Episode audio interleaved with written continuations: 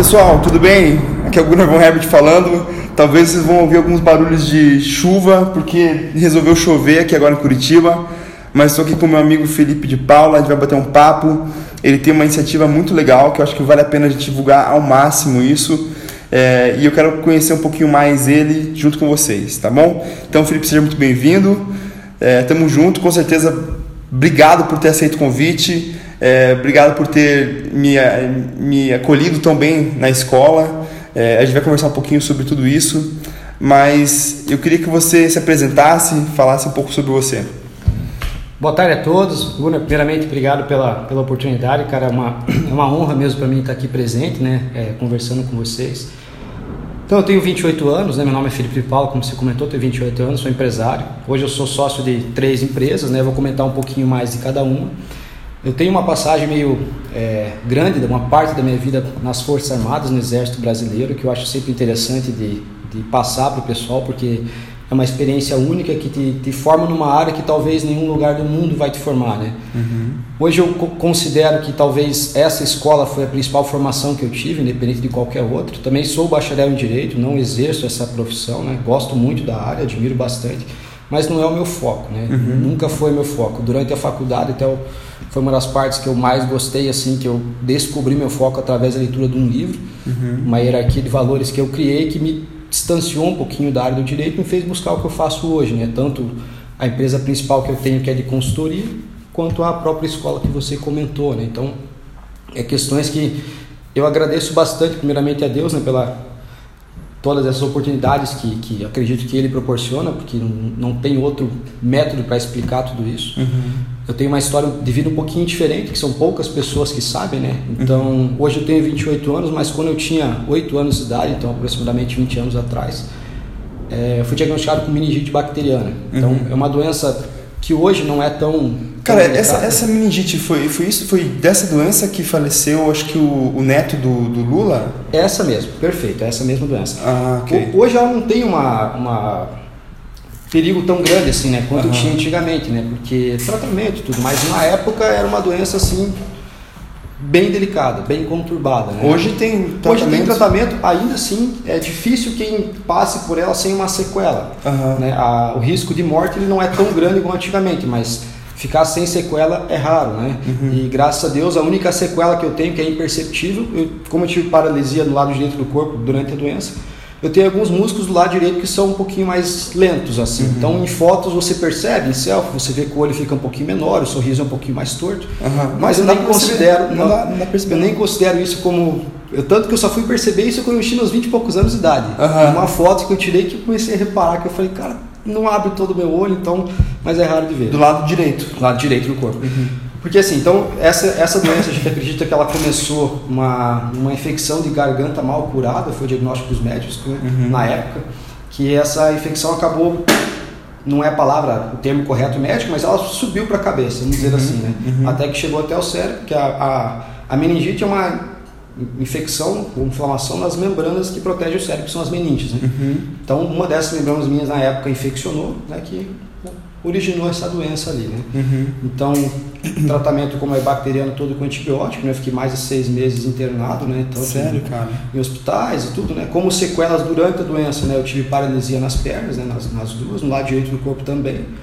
E dificuldade de enxergar, né? Eu perdi 20, 80% da visão, chegava a 20% só na época, só quase só preto e branco. Uhum. das sequelas, a visão era o que mais me incomodava na época, né? Porque uhum. eu era criança, né? Então, era como se o que eu lembro de, de, de bem fisicamente, assim é como se o meu olho ficasse sujo o tempo inteiro. Entendi. Que você coça, coça, ele continua com aquela deficiência de visão, né? Uhum. Tanto que a, na época a doença foi tão delicada que foi apresentado para meus pais dando funerário, assim por sequência, Sério, bem, porque realmente não tinha, não tinha muito, muito tratamento.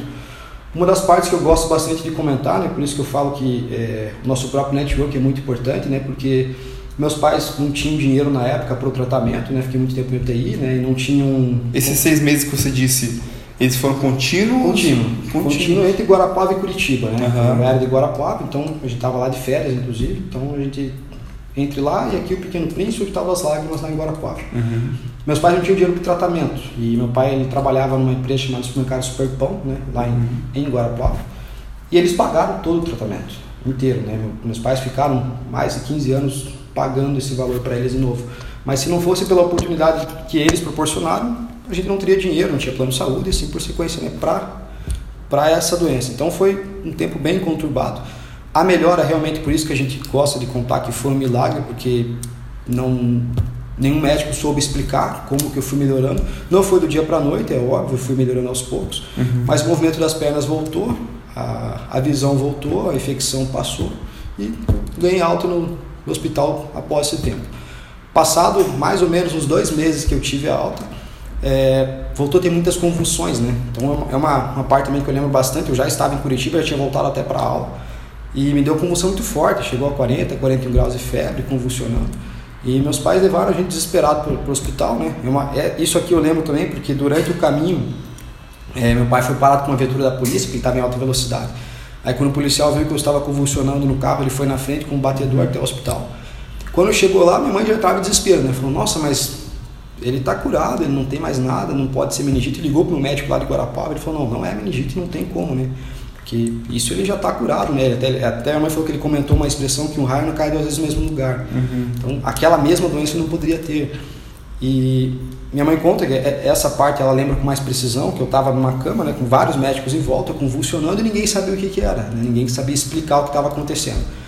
Aí passou uma enfermeira, um corredor, não tinha nada a ver com a história, né? Uma japonesa que a mãe fala.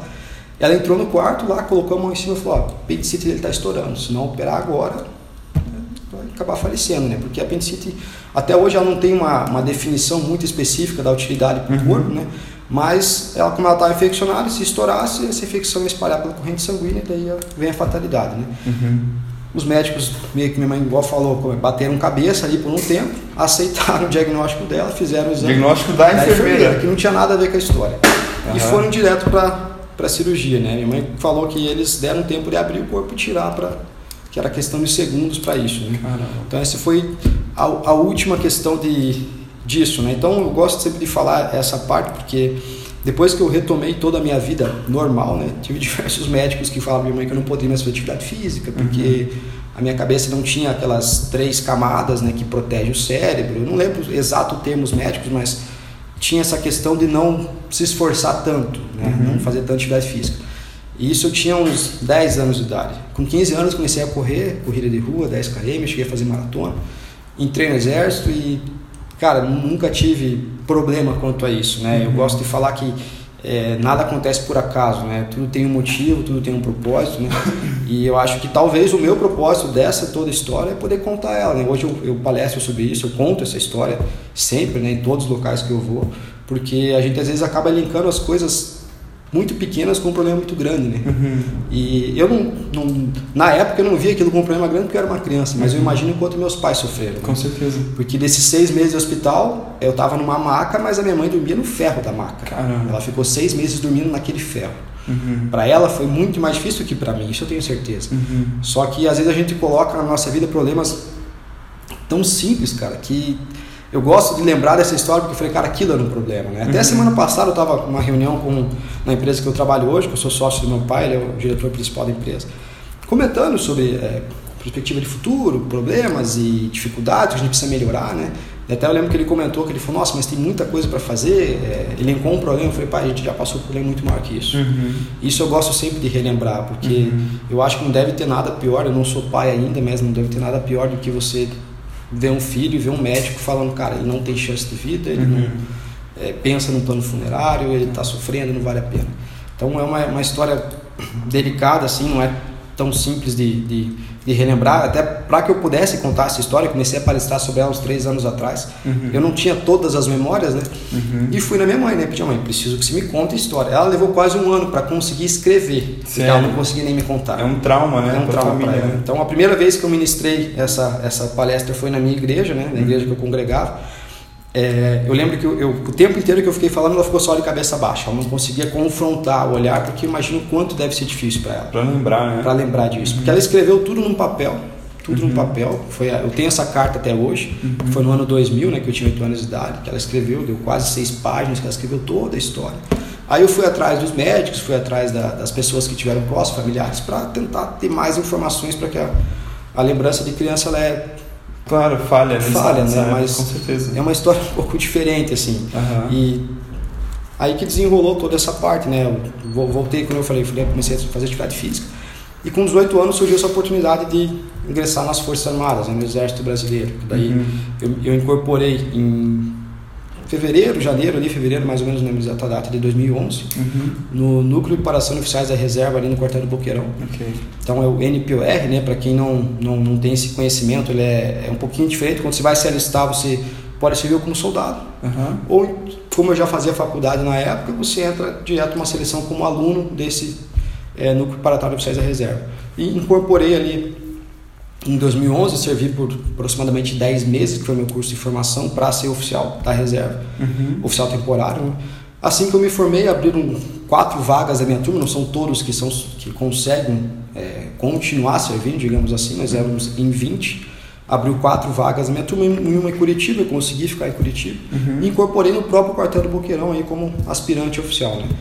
Servi ali por aproximadamente seis anos e meio. Que, que foi o tempo que eu fiquei no exército. Né? Então fui promovido de aspirante para segundo tenente e de primeiro de segundo para primeiro tenente, que foi o posto que eu saí. Né? Eu saí uhum. em 2017, em junho de 2017, que eu pedi baixa, depois do convite que meu pai me fez para participar como sócio da empresa dele, porque ele estava sentindo um pouco mais de necessidade para ajuda em questão de organização. Até também é uma, é uma, uma história que eu gosto de contar, porque meu pai sempre trocou, ele é, tem essa empresa de consultoria para varejo, realiza todas as áreas, né, desde recebimento, venda, aumento de, toda a parte de gerenciamento de processos é uma, uma parte bem completa de consultoria. Uhum. Só que ele sempre trabalhou sozinho, né? Ele nunca teve nenhum tipo de colaborador, ele sempre ele era o consultor único da empresa. E uma vez eu preparei um plano de gestão para o quartel, né? fiz um material para o meu comandante na época nosso e acabei esquecendo esse material em cima da mesa da morava com meus pais ainda, em cima da mesa da, do escritório do meu pai. Ele leu esse material e gostou. Aí que despertou a ideia dele e falou, não, vou chamar o Felipe para trabalhar comigo. Uhum. Ele tentou me tirar do quartel em 2015, 2016, eu não fui, eu fui adiando, fui deixando para frente, né? Porque eu gostei muito, né? Uma experiência que eu adorava fazer, né? Sempre uhum. gostei de ser militar. E em 2017 eu aceitei, né? Eu falei, cara, vou sair, né? Sair com dor no coração, porque a amizade que a gente faz lá é muito grande, né? Uhum. Diferente de muitos empregos, né? Você passa muita dificuldade junto, vai para campo, tudo. Aí que eu saí em 2017 para exercer o que eu faço hoje, né? Na parte de consultoria, né? Então, uhum. eu assumi primeiramente a parte financeira lá na, na empresa, porque no exército eu trabalhava na parte de estações e contratos, então fazia um pouco desse gerenciamento de recursos. Aí eu saí para fazer isso. Hoje eu não executo mais essa função, né? eu estou mais como diretor de operações, então faço mais o controle dos consultores que a gente tem, uhum. desde o cumprimento de agenda, cumprimento de processos, andamento está no cliente, que fase está, para que fase vai, para que a gente tenha um resultado cada vez melhor quanto a isso. Né? Vocês fazem uma consultoria para supermercados? É, o foco é supermercados. é, hoje a gente atua em varejo no geral? No varejo, varejo geral. Que começou a aparecer, é, o pessoal começou a chamar, né? Porque às vezes conhece um, conhece outro, né? A gente não, não tem nenhum tipo de marketing na empresa, é tudo por indicação. Uhum. Então um cliente indica para o outro, ele começou a pular para alguns ramos, né? Hoje eu atendo clínica veterinária, tenho loja de roupa, loja de sapato, é, migrou para um varejo geral Mano, mesmo. Eu tenho meu consultor de franquias aqui e ele acabou de voltar de Nova York ele estava na maior feira de varejo que tem no mundo lá. A NRF, né? NRF. Inclusive, ele vai fazer uma palestra e falando sobre tudo que ele viu lá. Uhum. Eu vou te mandar o convite depois. Manda, você... tal, eu, talvez eu tenha recebido, porque todo ano tem, né? Uhum. A gente tem um, como um plano nosso na, na, na empresa, é participar da NRF em 2020, uhum. 2021, né? Que está tentando ir nessa convenção, porque realmente é a maior feira do mundo nessa parte de, de inovação de varejo. Né? Então, para a gente seria bem importante. Mas é algo bem interessante, né? Só que o foco da empresa é supermercado. Uhum. Acho que 90% da nossa carteira de clientes são supermercados mesmo, né? Tanto Legal. em Curitiba, litoral, a gente atende, interior do Paraná e tem agora um cliente em Santa Catarina e um Cacoal em Mato Grosso do Sul. Show. Mas o, o foco principal mesmo é supermercado. Tá, e você, por exemplo, essa Cacoal, Mato Grosso do Sul, vocês têm outros consultores que trabalham na empresa? Não, daí como é que a gente faz? Clientes muito à distância, né? A gente trabalha como se fosse uma consultoria híbrida que a gente Uhum. chama. Tem um atendimento muito mais online, né? Uhum. Via Skype e assim por sequência. E a cada três meses a gente passa uma semana lá na cidade Ah, deles, entendi. né? Clientes do interior mais próximo, por exemplo, litoral, eu desço todas as semanas. Toda quinta-feira eu estou no litoral. Uhum. Irati eu estou toda quarta-feira. É, Ponta Grossa a gente tem, mas daí é cada 15 dias, é um pouquinho mais espaçado o tempo. Cada cliente, de acordo com o seu contrato, normalmente tem um dia fixo para atendimento. Entendi. Hoje, inclusive, esse, esse, último ano, 2019, a gente ultrapassou o número de clientes fora do que dentro de, de Curitiba. A gente uhum. tem mais clientes litoral interior do que, do que em Curitiba, né? Uhum, que a necessidade foi até um pouquinho maior, né? Uhum. Começou a aparecer mais. Show de bola, cara, legal. Você falou que tem três empresas. Uma, então, é essa de consultoria. Isso. Aí... E essas outras duas? Tem uma empresa que é um pouco mais familiar também, que é uma, uma loja realmente de cama, mesa, banho, tapetes e cortinas, que ah, também é da minha empresa, é da minha, da minha família, né? Que uhum. a gente participa dessa gestão. Já tem essa loja há mais de 15 anos em Curitiba. Então, mas é mais venda mesmo, comércio de rua, né? Só que uhum. essa empresa eu não atuo como é, gestor, não trabalho nela é, fisicamente. Uhum. Mas é uma empresa da nossa família que até tem mais tempo de vida do que a própria consultoria hoje. Né? Uhum, okay. E a outra empresa que é a mais recente que a gente inaugurou foi a GWD, né? a uhum. nossa escola de negócios, ali, que é um, é um projeto bebê aí que acabou de surgir, mas que graças a Deus a gente tem, tem se empenhado bastante e tem buscado isso. Né? Dá para definir ela como escola de negócios? É, ela começou como um grupo de networking, né? tá. como um grupo focado para isso. Nosso objetivo ainda é isso, ainda existe o networking, um dos nossos focos principais. Uhum. Mas no decorrer do, do, do, nosso andamento, a escola foi migrando né, para uhum. cursos mesmo, cursos voltados para negócio, para desenvolvimento do próprio empreendedorismo, né, que é o que a gente foca, é o que a gente tem buscado trazer. Né? É, o nosso público é o público jovem, recém-formado, que uhum. sente bastante dificuldade em atuar nessas áreas. Né? Uhum. Como eu falei, a minha principal escola da minha vida foi o Exército, que eu acho que me ensinou muita coisa que a faculdade não traz para gente. Né? É. Porque as escolas hoje, as escolas, as faculdades, elas não te formam para muita coisa prática, né? É muito mais teoria, né? Você é formado em direito, em direito também, né? Isso. Eu conheço, assim, tenho na minha família alguns advogados, conheço vários e eles sempre falam que na faculdade eles não aprendem nada da prática, é. da gestão de um escritório de, de, de direito, é. e que eles acabam se batendo muito nesse começo. É, é delicado, cara. Você vê a própria oratória, por exemplo. Uhum. Um advogado ele tem que ter uma oratória, uma oratória muito boa, né? E a faculdade, pelo menos onde eu me formei, eu formei na PUC, eu não tive nem meia aula sobre desenvolvimento de comunicação. E a PUC é a PUC, né, cara? É uma faculdade reconhecida, né? Uhum. Então eu acho que, não, não que eles falem nisso, mas o jovem ele tem que buscar em outros meios, né? Uhum. E é isso que a GWD vai tentar trazer. É de especializar numa área focada nisso, né? Uhum. Só que tentando trazer um pouco do empreendedorismo, né? Uhum. Porque se você é, pensar desde o do, do início da civilização, né? O empreendedorismo ele não está na mente do, uhum. da, das pessoas, né? A gente é formado para para trabalhar, né? formado uhum. para trabalhar, nunca para pensar, para sobreviver, para né? sobreviver. Uhum. Se pensar desde a época do, da época feudal, por exemplo, o uhum. cara que era o líder era o mais forte, ponto, era o mais forte. Quando começou a desenvolver, por exemplo, quando surgiu a lança, uhum. não era o mais forte, mas também não era o cara que fazia a lança. Uhum. Quem era o líder era o cara que pensava. O que, que ele é. fazia? Ele contratava o cara que fazia a lança. Uhum. Então, você vai fazer armamento para mim, eu vou ter uma segurança e eu continuo sendo líder. Uhum. Perfeito. A gente, Aí a civilização começou a ir para a própria parte industrial. Uhum. Só que as pessoas que eram os gestores, os donos da empresa, eles não eram os especialistas. Uhum. Eles contratavam os especialistas. Exatamente. Então a nossa escola, todas as escolas surgiram para te ensinar a ser especialista, ou seja, para trabalhar. Eu estava falando para você agora há pouco, antes da gente começar aqui, eu estava ouvindo uma, um podcast. Um podcast não, eu estava ouvindo, ouvindo um vídeo onde o Flávio Augusto estava palestrando, né? Uhum.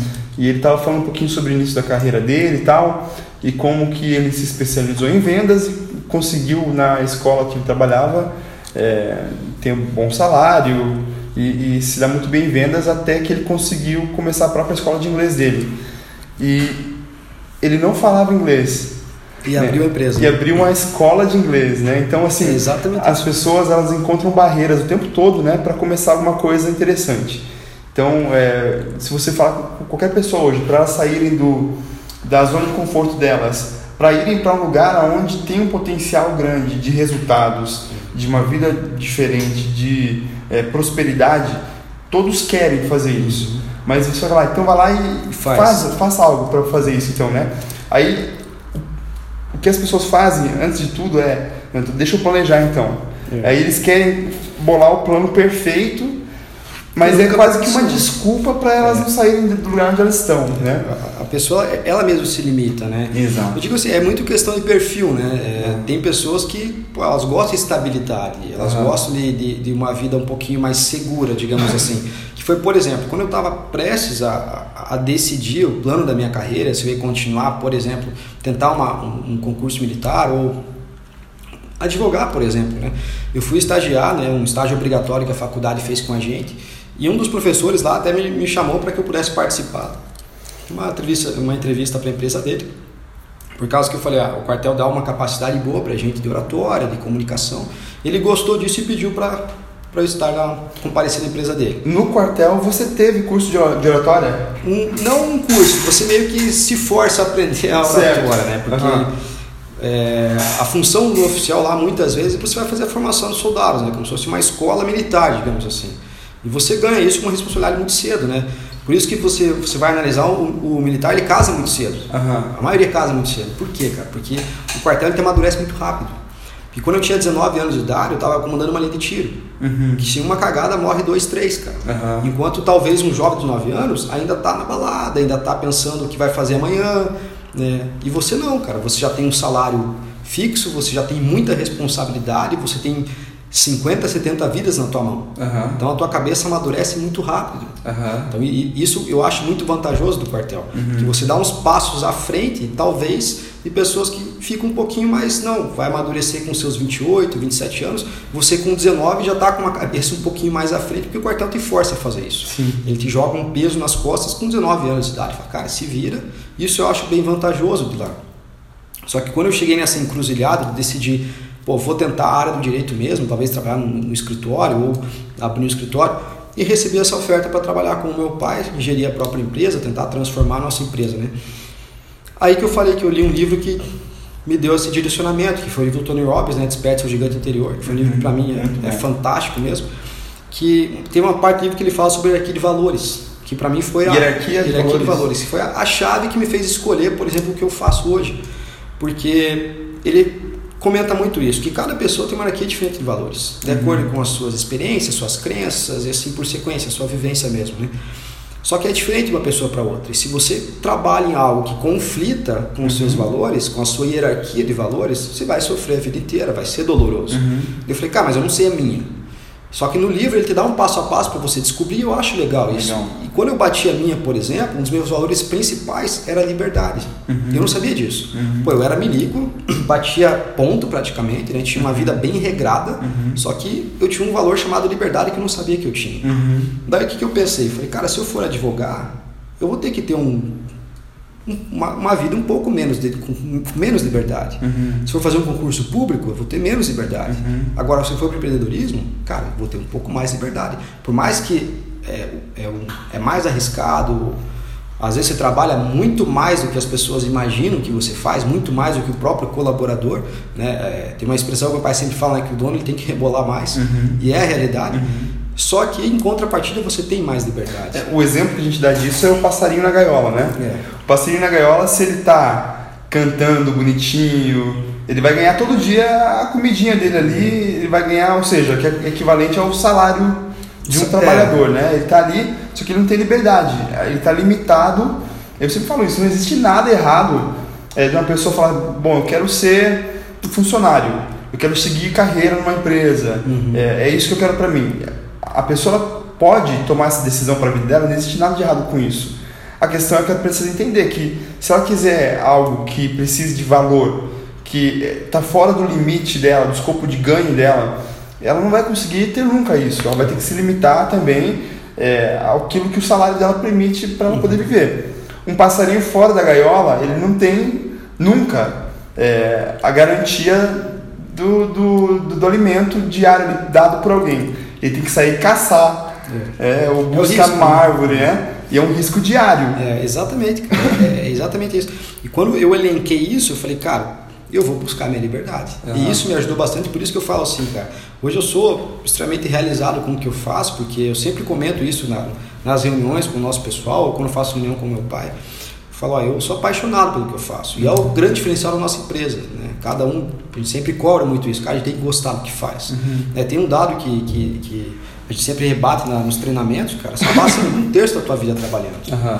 Se você não faz algo que você gosta, cara, independente de salário ou, ou rendimento, você vai se sentir realizado. Uhum. Para você nada vai, vai ser delicado, né? Porque eu lembro, por exemplo, eu gostava muito do quartel, só que eu não sabia que era isso que eu não gostava, que era a falta de liberdade. Uhum. Eu não tinha essa noção. Uhum. E quando eu li esse livro, vi essa parte, falei, cara, tá aqui o motivo. Uhum. Porque tá aqui o motivo de na segunda-feira eu acordar tipo depressivo. Uhum. E hoje a segunda para mim é um dos melhores dias da semana. Isso eu, nossa, todo mundo que me conhece sabe disso. É, eu, eu sigo você nas redes sociais e bom, eu acordo seis e meia, né? Mas eu me sinto preguiçosão, porque dá acho que 4, quatro horas você acorda todo dia? Quatro e meia. Quatro, e meia, beleza. É que, é assim, cara, até essa semana eu conversei com o pessoal da escola sobre isso, né? Sobre o acordar cedo, né? Que hoje uhum. tem um mito muito grande, né? Que você tem que acordar cedo. Se você não acordar antes das 5, você não vai ser bem sucedido. Uhum. Cara, não tem nada. Eu já pensei assim. Eu uhum. confesso que eu já caí nessa, nessa estratégia de marketing. De que você tem que acordar às 5 da manhã. Cara, acho que não tem nada a ver uma coisa com a outra. Porque quando eu fui a fundo estudar sobre isso, falei, cara, eu sou muito curioso. Falei, ó, vou descobrir se é real isso daí mesmo. E os estudos falam exatamente o contrário. Tem uma pesquisa feita em Harvard, né? Que, é, é que eu achei bem legal, cara que eles passaram exatamente isso. Eles colocaram um senso comum dos empresários mais bem-sucedidos dos Estados Unidos. E um dos pontos principais era que os caras dormiam de 7 a 8 horas por noite. Uhum. Aí até o estudo falou, cara... Dormiam bem. Dormiam bem. Por que, que eu levanto 4 e meia? Porque 9 e meia da noite eu estou dormindo. Uhum. Isso eu falo para as pessoas. Eu falei, cara, não levanto 4, não vou dormir meia-noite e levanto 4 e meia. A gente tem que quebrar essa crença do que o empresário, cara, ele, ele não pode dormir. Uhum. Ele não pode sobreviver, ele não tem vida. E as 9 pessoas, horas você tá dormindo cara, já, 9 e meia da noite eu tô na Sério, cama. Velho? Estourando 10 horas eu tô uhum. apagando o celular, né? Tenho várias é, rituais que eu falo porque é para cama eu, eu, tento à noite deixar a, a, casa muito mais escura foi um, algo que eu aprendi num livro também. Uhum. tento, já jogo o celular na iluminação mais baixa tento não mexer no celular pelo menos uns 15 20 minutos antes de dormir para não dar aquela, aquela parte ruim para os olhos né? É que a luz ela ela dá a impressão que está de dia ainda né pro cérebro eu vou fazendo isso e meu corpo acostumou. E a tua esposa vai junto no mesmo ritmo? Vai, ela, ela, dorme bem mais. Eu falei, cada um tem sua rotina. Ela dorme 9 e meia, 10 horas comigo, mas ela não levanta 4 e meia. Uhum. Ela levanta 5 e meia. Ah, tá. levanta uma hora depois, né? E no final de semana a gente dorme mais. Uhum. Por exemplo, um dia eu vou jantar fora, chegar em casa meia-noite. Uhum. Eu não levanto 4 e meia, cara. Eu vou levantar às 7 e meia da manhã. Sim, sim. Eu não tenho essa tem que ser quatro Você não é escravo do, do escravo horário. disso. Uhum. Só que eu, no meu biotipo, na minha visão, cara, eu acho que eu produzo mais pela manhã. Ok. Tem pessoas que produzem mais à noite. Tá, e agora me fala um pouquinho disso aí. Você acorda quatro e meia da manhã. Que eu saiba, ainda tá fechado as, a, a, Academia. as academias, né? Você vai fazer o quê? Então, eu tenho algumas, como eu falei, eu, eu, eu, gosto, depois que eu li o livro do Poder do Hábito, cara, Uhum. eu criei isso como uma rotina e tem me ajudado muito. Uhum. Então, eu tenho algumas rotinas básicas, por exemplo, toda manhã eu levanto, né? Então, quatro e meia da manhã e passo meu café, que é o meu ritual básico. Eu tenho Uhum. vários tipos de café, gosto muito de café, vários tipos de grãos em casa, né? Todo dia eu passo um diferente. Uhum. E eu sempre posto uma foto desse café com alguma frase motivacional para Show. para motivar as pessoas, que é o que me deixa bem, é o Uhum. que me deixa feliz assim de Uhum. fazer isso e, e receber feedback. Eu oh, gostei, usei tua frase, então eu sempre faço isso. Após isso, cara, eu tenho um momento de meditação que eu faço todos os dias. Eu tenho um quadro de visualizações na minha casa, que são os objetivos que eu tenho, né, curto, médio e longo prazo. Eu Legal. tenho aquele momento de coloco uma musiquinha, eu tenho uma playlist no Spotify lá de, de descanso mesmo, eu boto para tocar, olho aqueles objetivos todos os dias, para que eu Uhum. lembre que eu preciso correr atrás disso. Escrevo meu diário, isso tudo tirei do Milagre da Manhã, o livro Milagre da Manhã. Escrevo Uhum. todos os dias meu diário, até dia 16 de janeiro agora, bateu um ano que eu estou escrevendo meu diário, então tem um, um livro lá. Legal. Eu escrevo realmente como foi meu dia anterior, coloco Uhum. três motivos pelo que eu fui grato, foi uma rotina que eu criei, né, para Ah, que eu legal. pudesse ser um pouquinho mais agradecido do que só reclamar. Isso o Tony Robbins fala também, né? Também, exatamente. E depois disso eu leio, cara. Então, é, é, não tinha hábito de leitura, mesmo sendo bacharel em direito, não tinha hábito de leitura. No passado eu comecei com esse hábito e consegui ler 19 livros em 2019. E esse ano eu tô com a meta de ler 48, cara. Legal. Então, só que o que, que, eu faço? Eu, das 4 e meia às 5 eu tenho esse ritual, mais ou menos, de fazer todas as minhas atividades. Das 5 às 5 e 40 eu leio todos os dias. Então dá umas 10, 15 páginas por dia, né? Nós estamos em janeiro agora, eu já estou indo para o terceiro livro em janeiro. A meta é ler pelo menos 2 a 2,5 por mês, né? Uhum. Talvez um pouquinho mais para tentar bater minha meta até o final do ano. Legal. E quando dá umas 5,50, aí eu vou para academia. Uhum. Todos os dias, a não ser, por exemplo, a- nas quartas-feiras que eu atendo no cliente Irati, eu saio mais cedo, não tenho esse, tempo hábil. e vou para academia tento fazer atividade física praticamente todos os dias, que eu acho que meu dia rende mais. Uhum. Então, eu sempre falo assim, quando dá 7 da manhã, cara, eu já fiz muita coisa. Eu já uhum. li, já fiz toda a minha rotina, eu já fui para academia, eu já estou em casa e ainda é 7 da manhã. Então, por isso uhum. que eu gosto de acordar cedo. Inclusive nos finais de semana, no domingo, eu também levanto 4 e meia quando eu vou dormir cedo no sábado. Uhum. Porque deu 7 da manhã, cara, eu já fiz um milhão de coisas sim, no domingo. Eu tenho o dia inteiro pela frente para talvez produzir e também descansar, né? Uhum. Que é algo que eu tenho tentado fazer bastante, cara. É um... A gente tem na nossa escola os desafios da semana, né? Que a gente coloca para os alunos poderem se desafiar e desenvolver algumas áreas da sua vida. Um dos primeiros desafios que a gente colocou ano passado, que até a gente repetiu esse ano, é para você fazer um diagnóstico pessoal. Uhum. E para todas as pessoas que eu mandei, como é que é? Você mandava um e-mail, eu acho bem interessante fazer, cara, para quem te conhece, para falar no que você é bom e no que você é ruim. Uhum. Bem simples. E eu recebi a mesma resposta de todo mundo, cara, num dos pontos ruins, uhum. que é workaholics, né? É trabalhar demais. Então, isso foi em come começo de 2019. Para você, isso, você entende que isso é um dos pontos ruins? Então, é que eu achei assim. Ou que, cara. assim, por exemplo, que quem talvez não te conhece de próximo não vê que você usa bem o teu tempo. Uhum. E quem vê talvez de fora pensa, pô, esse cara trabalha demais. Excesso. Só que é, as pessoas que me responderam foi, foi familiares muito próximos, ah, né? Tá. Então o que, que eu percebi, cara, que é, o excesso também ele é ruim, né? Só que eu, eu, nunca achei que eu trabalhei demais, né? Porque por gostar do que eu faço você acaba não percebendo Sim. essa percepção de tempo, né? Só que daí eu mudei algumas coisas, comecei a ter rotinas mais com os meus sobrinhos, né? Eu teve um irmão meu que respondeu, cara, você tem sobrinhos, eles gostam de você. Então eu falei, não, eu tenho que mudar algumas coisas, né? Uhum. Porque eu sempre falo assim, cara, o tempo em quantidade é difícil a gente ter hoje em Uhum. dia, mas em qualidade você pode ter. Com certeza. Eu não estava tendo nem em qualidade, cara. Eu- Uhum. o tempo que eu tinha, eu desperdiçava talvez no celular ou talvez em, em jogar conversa sem necessidade. Então, você teve esse problema com procrastinação, cara? Cara, tive bastante, cara. É? Eu, eu- sempre falei assim que eu, eu, eu via o perfeccionismo como qualidade. Aham. E hoje eu não vejo mais tanto como qualidade. assim, Aham. eu sempre fui muito perfeccionista. Aham. Então eu adiei muitos projetos na minha vida por não estar bom ainda. É, a GW deu um exemplo, cara, que ela surgiu uns oito meses antes do seu primeiro dia. Uhum. Só que eu conversava com uma pessoa, daí ela falava um detalhezinho, eu já desistia e Cada um começava colocava tudo de sua novo. ideia, você Cara, todo mundo. nunca, exatamente, nunca estava bom, cara. Uhum. Eu desenhava o projeto, nunca esqueço que eu tenho um grande amigo meu que é, é, eu considerava muito a opinião dele, né? Considero muito a opinião dele. E eu mandei para ele quando estava quase tudo pronto, a ideia, ele falou, porra, cara, eu já vi negócio assim e não funciona. cara, eu desisti do projeto. Caramba, eu engavetei. Eu falei, não funciona. Então a GWD ela começou e ela morreu antes de iniciar, ela nem tinha nome, cara. Cara, esses dias eu recebi uma- um e-mail de um crítico, é, de um possível, assim, tem um, tem um grupo de investidores que estão sondando a nossa empresa e um deles, ele, ele foi um fundador, então é um fundo de investimento, né, de Uhum. investidores, e um, um deles ele fundou uma dessas grandes corretoras. Então é um cara de bastante, bastante é, nome assim no mercado e ele escreveu um e-mail que, como ele é um dos diretores desse, desse fundo, detonando meu modelo de negócio, não minha empresa em si. Porque ele não gostava do nosso modelo de negócios. E eu tinha argumento para tudo aquilo. É, e uma das coisas, cara, é o seguinte: quando lá em. Quando o Steve Jobs começou a querer lançar a Apple, que o sonho deles era ter um computador em cada casa de um americano. É, eu não lembro qual é o nome da pessoa, mas era um cara que ele era um expert assim em computadores na época. Ele falou, ele falou a seguinte frase: Não existe uma razão plausível para qualquer pessoa ter um computador pessoal na sua casa. Imagina que o cara que ele era do ramo era considerado uma referência, falou o que eles querem fazer nunca vai dar certo.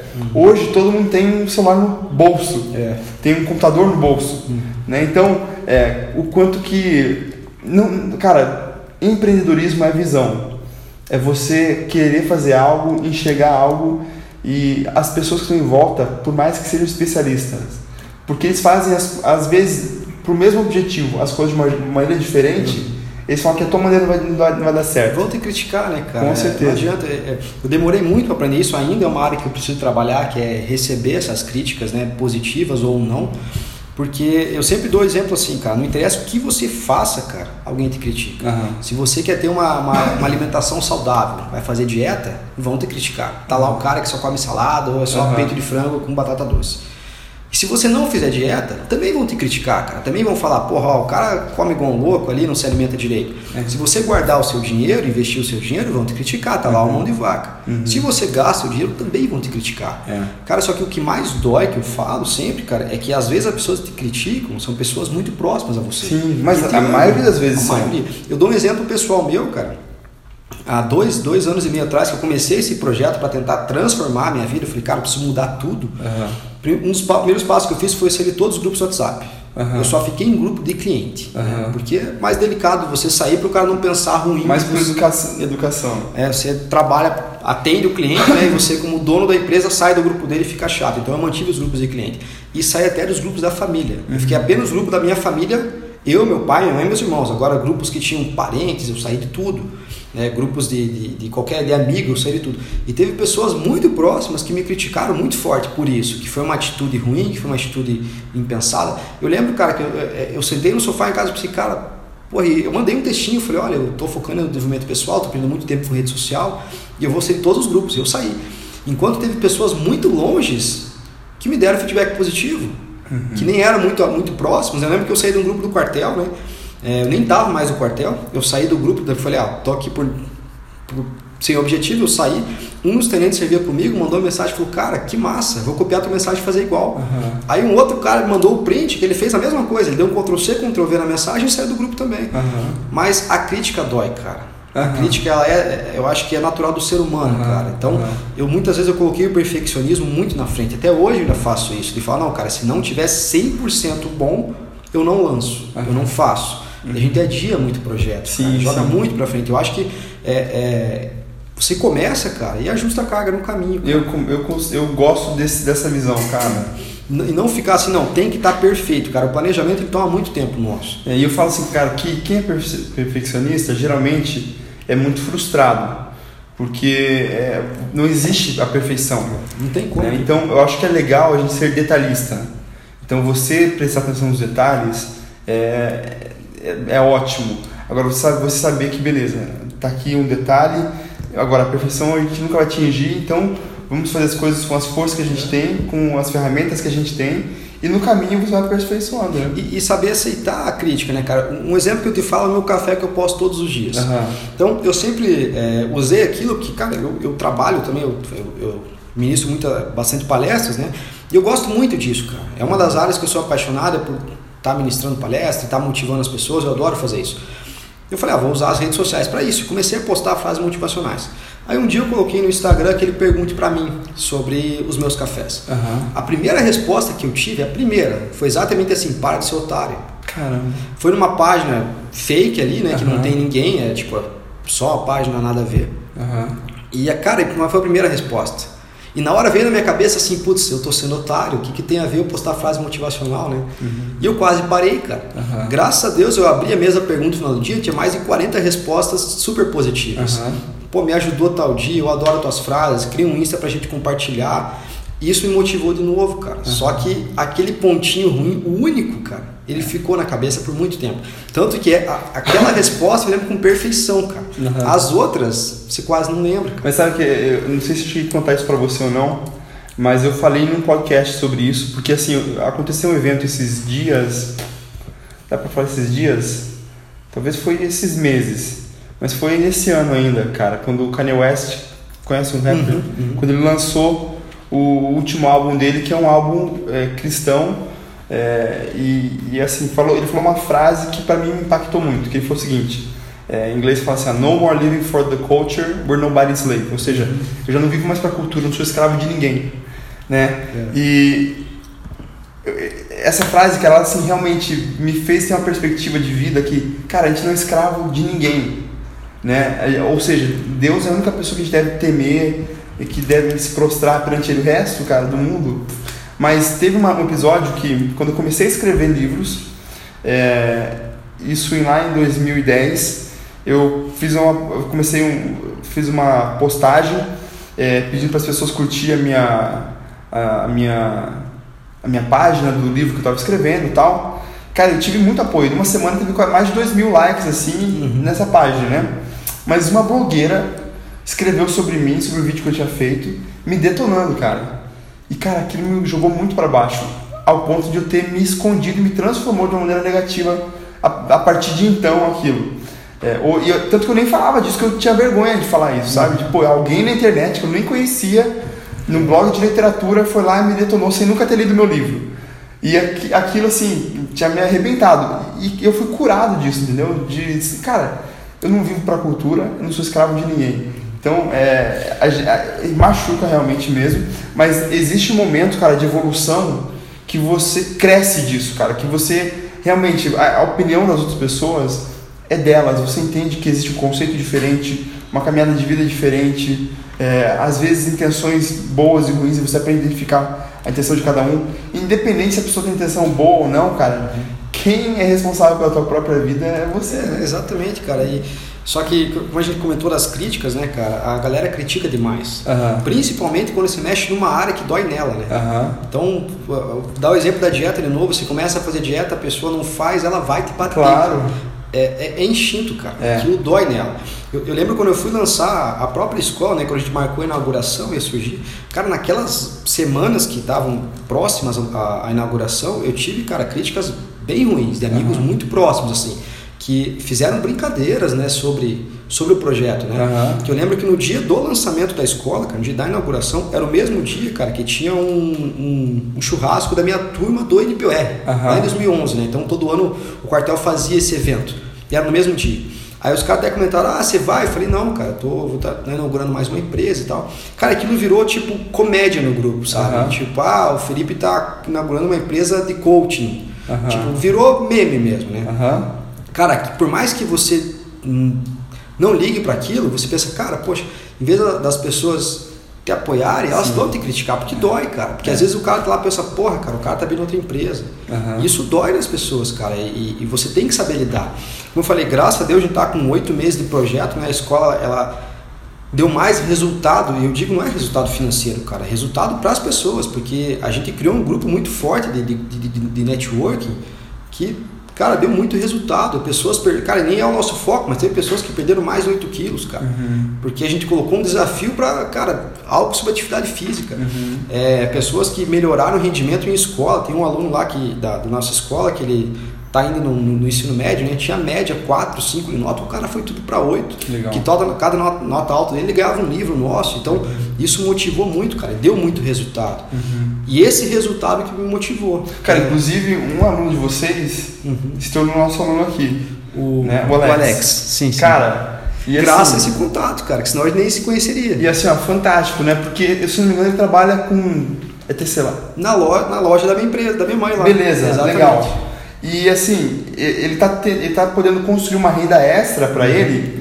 Com do, ele tá, ele, todo dia ele me manda os resultados dele, cara. E resultado positivo, legal, ali com consistência. É, eu tava tendo, tava conversando com o professor que deu aula para ele no sábado e falou, Gunnar, o cara aqui, assim, que eu entendi que mais tem futuro ali. Empenhado. Porque ele, ele entendeu, ele fazia pergunta relevante, ele conseguiu aplicar, uhum. conseguiu entender a lógica bem.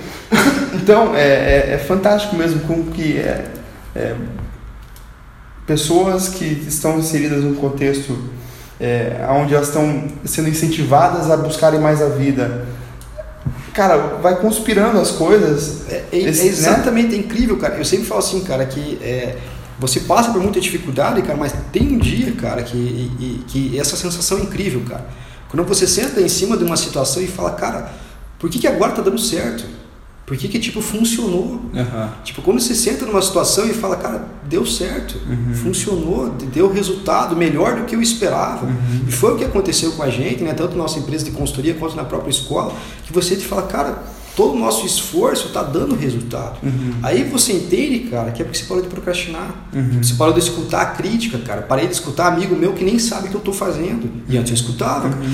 Eu levo em consideração a opinião de todos, cara. Uhum. sempre faço. Antes de inaugurar a GWD, eu fui lá no Éder, um amigo nosso em comum, e apresentei para ele. Falei, cara, o que, que você acha? Uhum. Ele falou, cara, achei fantástico. Uhum. Porque são pessoas que experientes, que têm a sua empresa, que eu, que eu queria a opinião delas. Claro. Diferenças, né? É diferente. Exatamente. Só que se ele tivesse falado que era uma porcaria, eu ia inaugurar do mesmo jeito, cara. Eu já tinha colocado na minha cabeça que ia funcionar e a gente está fazendo funcionar. Isso. Então quando você sente e fala, cara, deu certo, cara, as coisas funcionaram melhor do que eu imaginei. Uhum. Aí você começa a olhar para trás e fala, cara, parei de escutar os outros, cara. Uhum. Parei de escutar a opinião de cara que, que não, não, não construiu nada. Eu sempre falo isso, cara. Toda vez que a gente for pegar a opinião de alguém, tem que ver o que, o que essa pessoa construiu, o que ela tem de bagagem, cara. Não é Sim. é só de experiência, não é de questão financeira, uhum. mas é de bagagem, cara.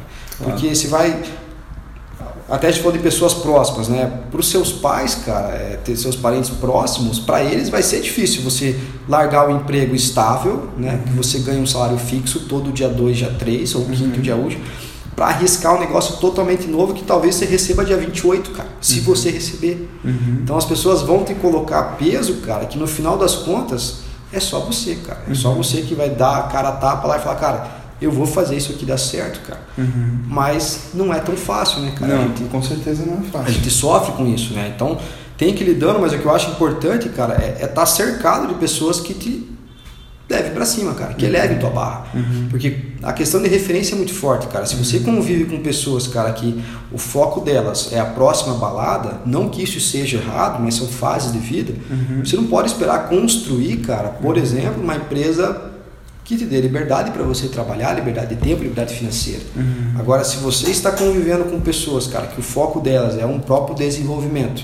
uhum. é o foco delas é um próprio crescimento pessoal de todas as áreas, uhum. a tua referência fica diferente, cara. Uhum. Eu digo isso porque, cara, eu dei uma chacoalhada muito grande em, em árvore de amizade esses últimos dois anos. Não é segregar pessoas, cara, uhum. mas é estar com pessoas com o mesmo senso, cara. Claro o próprio Alex, cara, um garoto de 18 anos, cara, que estava trabalhando num emprego teoricamente mais simples. E é um uhum. cara que está junto com a gente e está com os mesmos objetivos. Uhum. Porque a gente sempre prega isso, cara, que não é questão financeira, cultural, social. Uhum. É questão de objetivo, cara. Sim. Se você quer crescer e quer se desenvolver, cara, vem fazer parte do nosso grupo networking que a gente vai te ajudar, cara. Uhum. Porque você vai se cobrando, cara. Porque você vê uma pessoa desenvolvendo uma área, vê uma pessoa desenvolvendo outra, e você começa a ver, cara, dá para fazer. Claro. Eu consigo fazer, né? Isso, a gente se aproxima de pessoas que estão conquistando, você vê, poxa, qual é a diferença entre eu e elas? Exatamente. Né? E se eu tenho acesso a essa pessoa, ela pode compartilhar comigo da experiência dela, daquilo que ela tem de valor, que eu posso usar e ressignificar para o meu próprio negócio. Exatamente, né? cara. É, a gente tem que quebrar essas.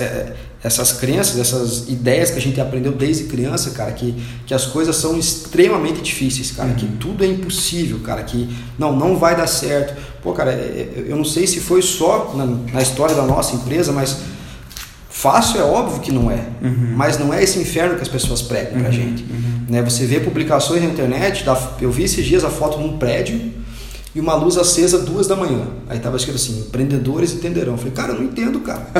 eu não entendo um cara, o cara vai virar duas, três noites acordado, ele não vai produzir. Uhum. Não vai salvar a tua empresa, cara. É, Você... Eu acho que sim, esse tipo de coisa, cara, é pessoa que não é, que está querendo chamar a atenção de alguma maneira, mostrar uma coisa que não é. É, é a mesma coisa do acordar cedo, cara. É. Porque eu, dias eu vi outra publicação, porque o 5am Club, né? Uhum. Um dia vai te fazer um sucesso. Eu falei, cara, não vai, cara. Quem vai te fazer sucesso é você mesmo, cara. Uhum. É você que vai correr atrás, independente do horário que você acorda, do horário que você vai dormir. É claro que se você acorda todo dia 11 da manhã e começa a trabalhar duas da tarde e sai 5, cara, uhum. a não ser que você tenha uma produtividade absurda, é muito difícil conseguir dar resultado. Uhum. Mas, cara, você tem que estar descansado. Então, a, a, só que a gente aceita isso como crença aqui.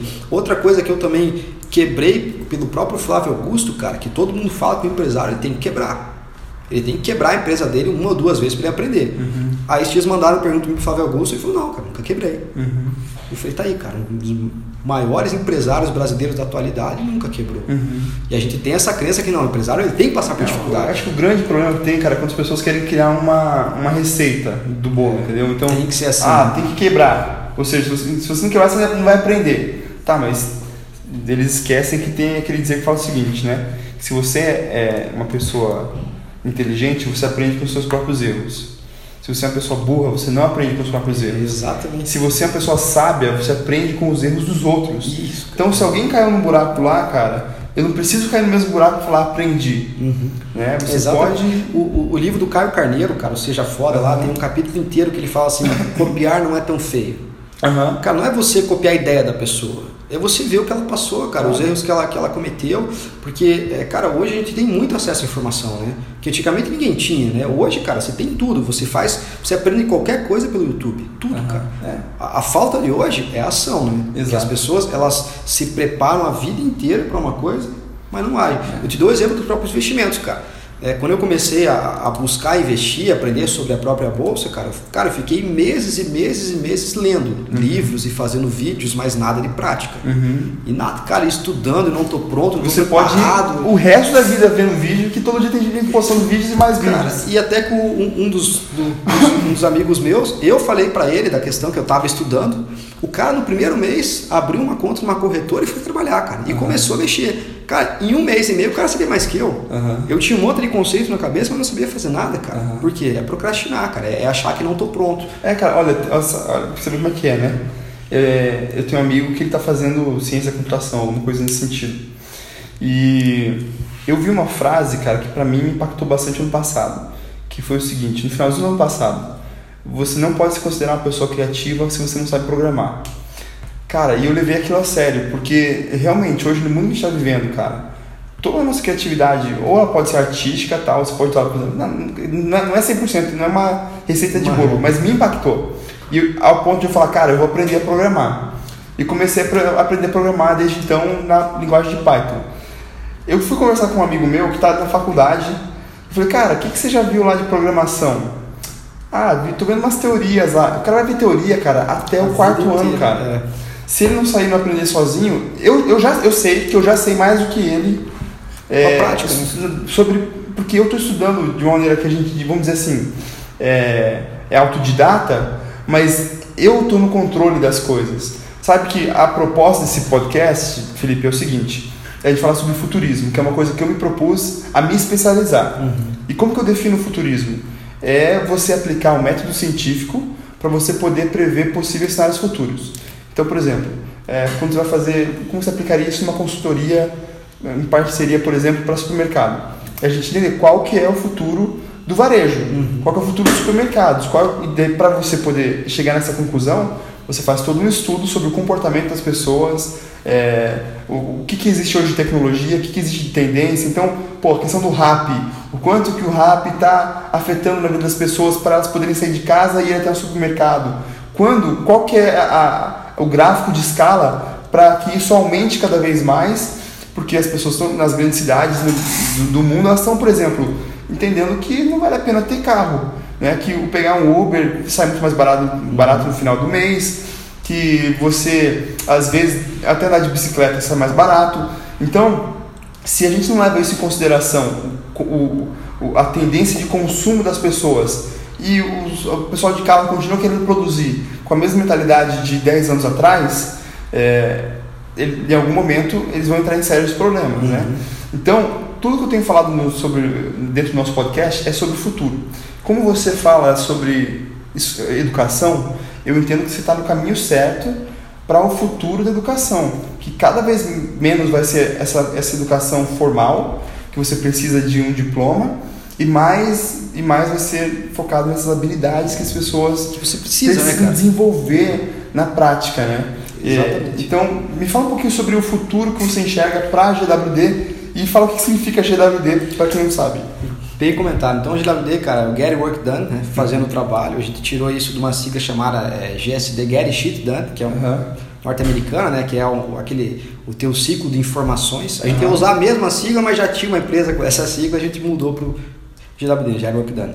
Uhum. E, cara, o nosso objetivo é exatamente esse, cara. É tentar especializar a pessoa numa área específica que ela vai usar realmente na prática. A gente sempre bate isso que, cara o nosso conteúdo é mão na massa. Uhum. Você vai fazer um curso de oratória com a gente, cara, a ideia não é de passar teoria, que você vá lá na frente e você só vai sair a hora que você aprender a falar, cara. Uhum. É prática mesmo. O aluno tem que ser o protagonista e não o professor tem que ficar vomitando conteúdo. Uhum. Só que a nossa visão de futuro realmente, cara, é muito mais um ensino à distância. Okay. É um EAD, cara, um EAD mesmo, a parte à distância. É o nosso foco principal. Uhum. A gente já está nas gravações do nosso primeiro curso, curso financeiro inclusive, né, que é chamando de cuidando da sua grana, né, que é a uhum. parte de finanças pessoais mesmo. Seria um start para o investidor, como o cara aprender primeiro a organizar a sua vida financeira para depois talvez pensar em fazer um investimento. Uhum para tentar focar em curso online, cara. Nosso objetivo é que você, é os cursos pocket, você vai ter no uhum. celular, cara. Você está no teu carro, que indo para o teu trabalho, você abre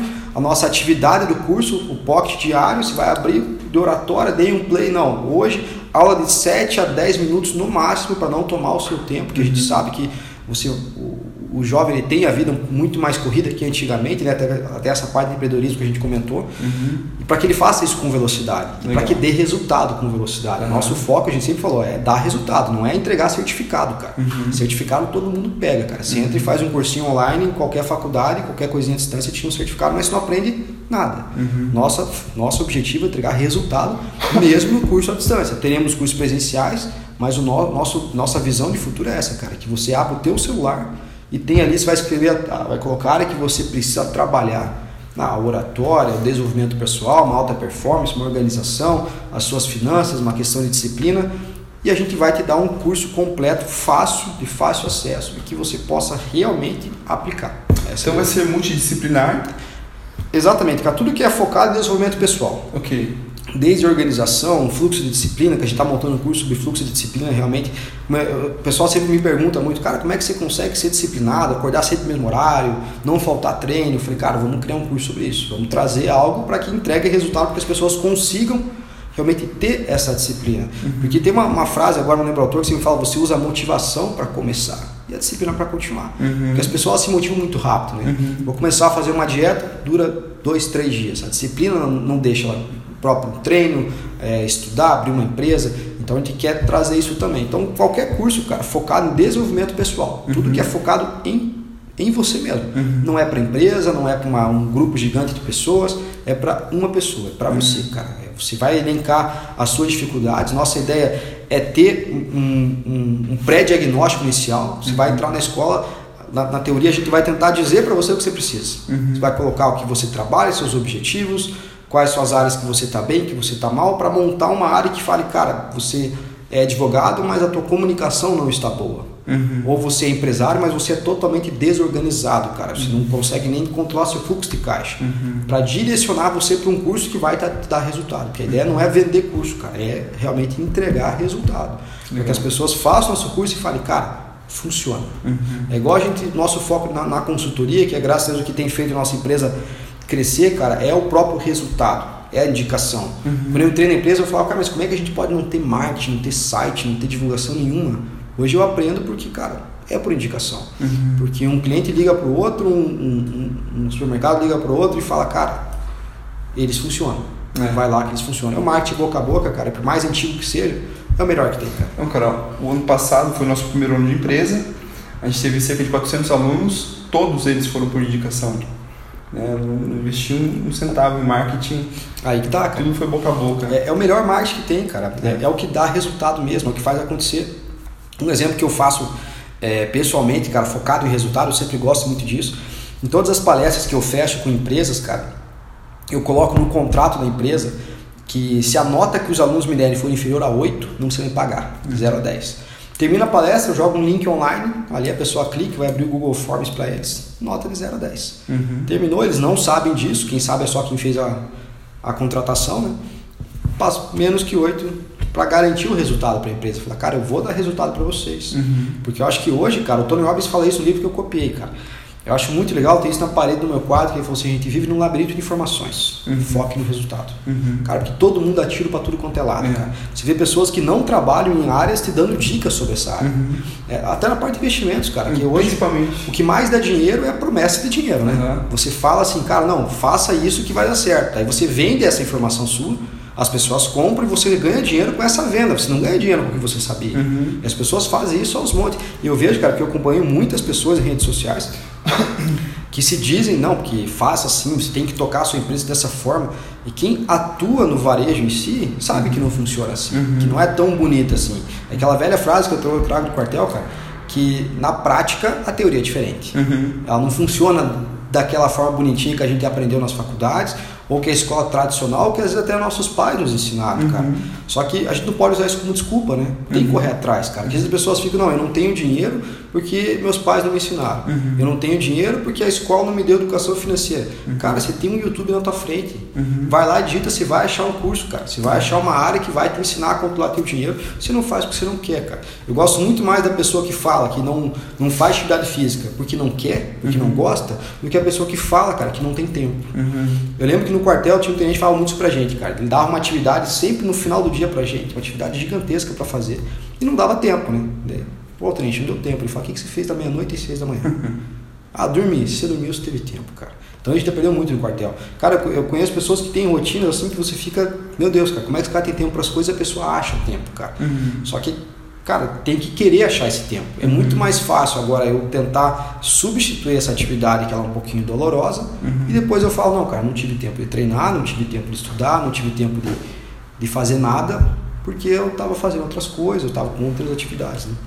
Legal, cara. Muito boa, cara, a nossa conversa. A gente tem que fazer. Não, com certeza. Cara. Outros, com certeza, tem muito mais pra gente poder passar. Mas como a gente tá aí já com quase uma hora de podcast, é, a gente vai deixar para os próximos a sequência da conversa, então. Não, perfeito. Cara, valeu pela oportunidade aí. Quando sempre que precisar, tamo junto. Valeu, mano. Pessoal, é isso aí. Até o próximo podcast. Um grande abraço. Tchau, tchau. For my wrongs, I have just begun.